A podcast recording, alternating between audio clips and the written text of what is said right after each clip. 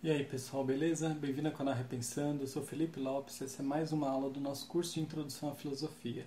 O tema do vídeo de hoje é São Tomás de Aquino.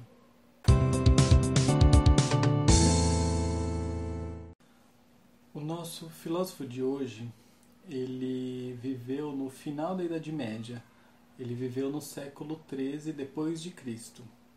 Ele era cristão e ele fazia parte da Ordem dos Dominicanos ele foi um grande estudioso, foi professor universitário em vários lugares, escreveu uma obra muito grande, mas que dentro dessa obra os livros mais importantes, né, os mais famosos, mais importantes são a Suma Teológica e a Suma contra os Gentios. Os temas da filosofia dele, assim como na filosofia de Agostinho, são temas relacionados ao cristianismo, como a questão sobre Deus, a fé, a alma e etc. A relação entre fé e razão para ele também não é uma relação de oposição. Fé e razão não são opostas. E o São Tomás, ele concebe uma certa autonomia da filosofia em relação à teologia, ou seja, uma autonomia da razão em relação à fé. Porque para ele a filosofia ela não se enquadra, ela não se encaixa totalmente na é, teologia. A razão não se enquadra totalmente da fé. Ela age de uma maneira autônoma, tem um método que é um método diferente. Mas, segundo ele, a razão ela precisa ser direcionada pela fé. A filosofia precisa ser direcionada pela teologia. Além disso, ele valoriza muito a questão da razão quando ele vai falar com os não cristãos, né? Quando ele tem as obras dele direcionadas para as pessoas que não são cristãs, ele sempre parte do princípio de que tem que convencer aquela pessoa através da razão, que é uma coisa que é comum a todos. E quando ele fala com os cristãos, ele usa como princípio as questões da Bíblia, porque é um tema básico para todos eles. Agora sobre a ontologia, o São Tomás de Aquino tem dois conceitos que ele coloca como conceitos fundamentais. O primeiro é o conceito de ente e o segundo de essência. O ente, quando ele fala aqui, é tudo que existe, todas as coisas existentes são entes. Então, tanto a, o nosso mundo, o ser humano, é, as coisas que a gente observa, quanto as nossas ideias também são existentes, embora não, são, não sejam entes reais, né? mas ele chama de entes lógicos as nossas ideias. É, Deus, que pra, segundo ele é, é, existente, também é um ente.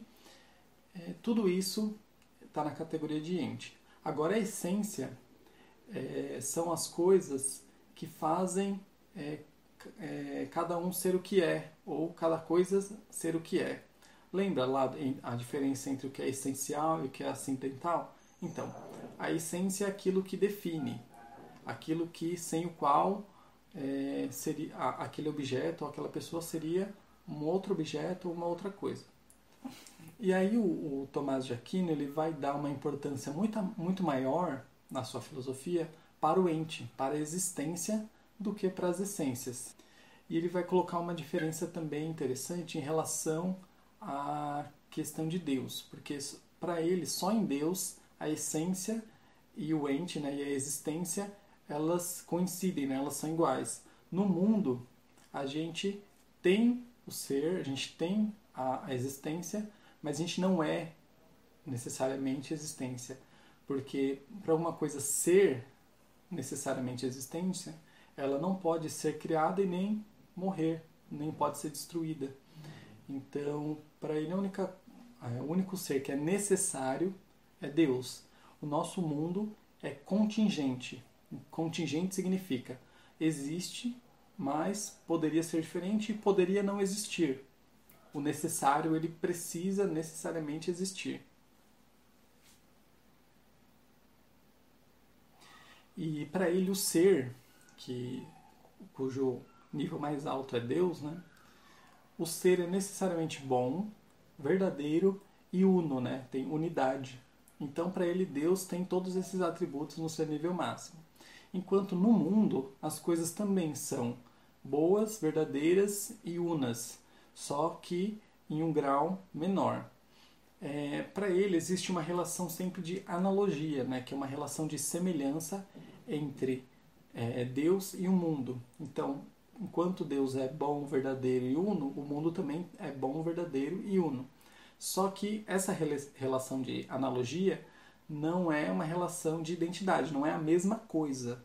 Então, é uma relação de semelhança e de diferença que em cada caso ou é mais semelhante ou é menos semelhante. Ou é mais semelhante ou é mais diferente.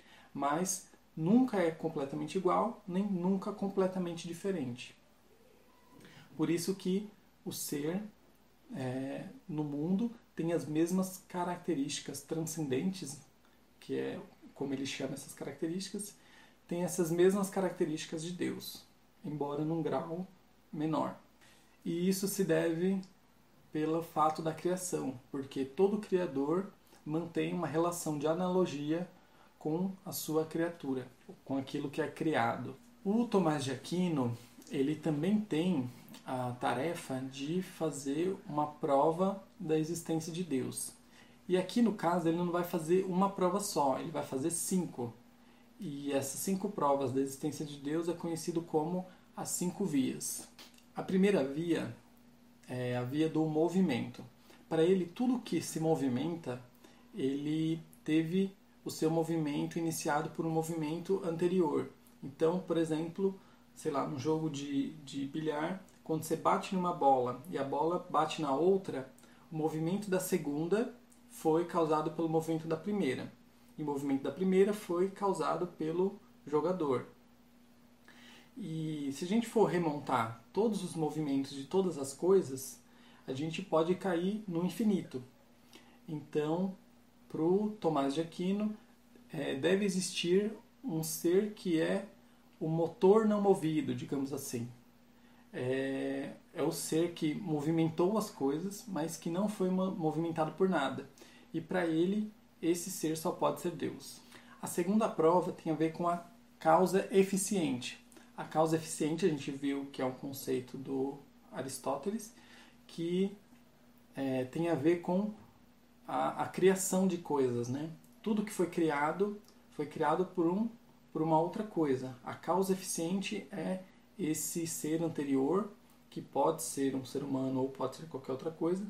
A causa eficiente, então, é o que vem antes, é esse ser que vem antes e que dá origem às coisas. Então, para ele, tudo tem uma causa anterior, que é a causa eficiente. E para a gente também não fazer esse caminho até o infinito, tem que ter uma causa que não foi causado por nada. E, de novo, essa causa é Deus. A terceira prova é a chamada via do contingente necessário. E diz o seguinte: tudo que existe de contingente, como eu expliquei, né, são as coisas que existem, mas poderiam não existir. Tudo que existe de contingente, ele, ele nasceu em algum momento e ele vai morrer, ser destruído em algum outro momento. É, e para que esse contingente surja, é preciso que tenha algo anterior a ele e que lhe dê é, essa, esse surgimento, que ele crie, né? E o contingente só pode ser criado por algo necessário, porque senão vai ter o mesmo problema, né? Se o contingente for criado por outro contingente, vai chegar o um momento que a gente vai ter que se perguntar quem que criou esse primeiro contingente. Então, para ele, tem que existir um ser necessário que causou, que gerou o mundo contingente. Esse ser necessário é Deus. A quarta via tem a ver com os graus de perfeição, porque para o Tomás de Aquino todas as coisas elas têm um grau diferente de perfeição. Então é como se tivesse uma escala, as coisas menos perfeitas e as coisas mais perfeitas. E como existem esses graus, deve haver um ser que é o grau mais alto de perfeição, que é a perfeição em si mesma que para ele também só pode ser Deus. E por último, a quinta via tem a ver com o finalismo, né, com a finalidade das coisas. Para ele, tudo no mundo é, segue uma ordem é, e é direcionada a um fim, que é uma finalidade. É, existe uma inteligência que coordena todas as coisas e que direciona todas as coisas para sua finalidade. E essa inteligência, para o Tomás, também só pode ser Deus. Então, essas são as cinco vias de se provar a existência de Deus. E aí percebam aqui que a prova de, da existência de Deus para o Tomás de Aquino é diferente da prova do Agostinho. Enquanto Agostinho vai buscar dentro de si uma prova da existência de Deus, o Tomás de Aquino busca na natureza, na observação do mundo, das coisas, essa prova. Em relação à moral, o Tomás de Aquino vai colocar muita ênfase na ideia de livre-arbítrio, que é a livre escolha, né, a livre capacidade do ser humano escolher entre tomar uma ação ou outra ação. E esse livre-arbítrio ele é justificado porque é, o ser humano não tem conhecimento completo, total, sobre as coisas e sobre as ações. Porque, segundo ele, se o ser humano tivesse conhecimento total, ele sempre escolheria a melhor ação, a ação boa. E, é, embora o ser humano não tenha esse conhecimento total, para o Tomás de Aquino, o ser humano tem a capacidade de conhecer os princípios das ações boas. E esse conhecimento, ele leva o ser humano a agir bem, mas ele pode mesmo assim escolher agir o mal, que para ele esse mal é associado com o pecado. E aí, o São Tomás de Aquino também tem uma, uma ideia muito interessante que tem a ver com uma diferenciação de cinco tipos diferentes de lei. Para ele, existe cinco tipos de lei. O primeiro tipo de lei é o que ele chama de lex aeterna, que significa lei eterna, e é a lei que rege a natureza, o mundo, todas as coisas. E essa lei, ela é guiada por Deus, e ela foi feita por Deus no momento da criação. O segundo tipo de lei é a lex naturalis, que significa lei natural, que tem a ver com o, uma parte da lex eterna que diz respeito ao ser humano. Então, a parte dessa ordem da natureza que diz respeito ao ser humano como um ser racional é o que ele chama de lex naturalis. E essa lei ela vai ser muito interessante porque ela vai dar, digamos assim, um início à discussão do direito natural, que vai ser é, discutido mais para frente com outros filósofos. Depois disso tem a lex humana, que é a lei humana, que para eles são as leis criadas pelo ser humano, aquela que os legisladores fazem. E para ele, essas leis elas servem para é, regular, digamos assim, um bem comum, uma, vi, uma convivência entre os seres humanos de maneira é, agradável, amigável, etc. Para ele, essa lex humana ela tem que estar em consonância com a lex naturalis e com a lex eterna. Se uma lei não estiver em consonância com as outras, ela é uma lei injusta. Se a lei que o homem faz não tiver em consonância com a lei de Deus, é uma lei injusta. E por último, o último tipo de lei é o que ele chama de lex divina, que é a lei divina. É, esse tipo de lei ela é encontrada nos evangelhos da Bíblia e tem a ver com é, a lei que Deus coloca para os seres humanos, que devem ser seguidas. Essa lei ela aponta não só para uma convivência entre os homens aqui na Terra, mas para uma missão em outro que, que vai além da Terra, né? que vai para outro mundo. É uma missão que transcende esse mundo e que tem um, digamos assim, aponta para algo maior. É, essa é a lei divina.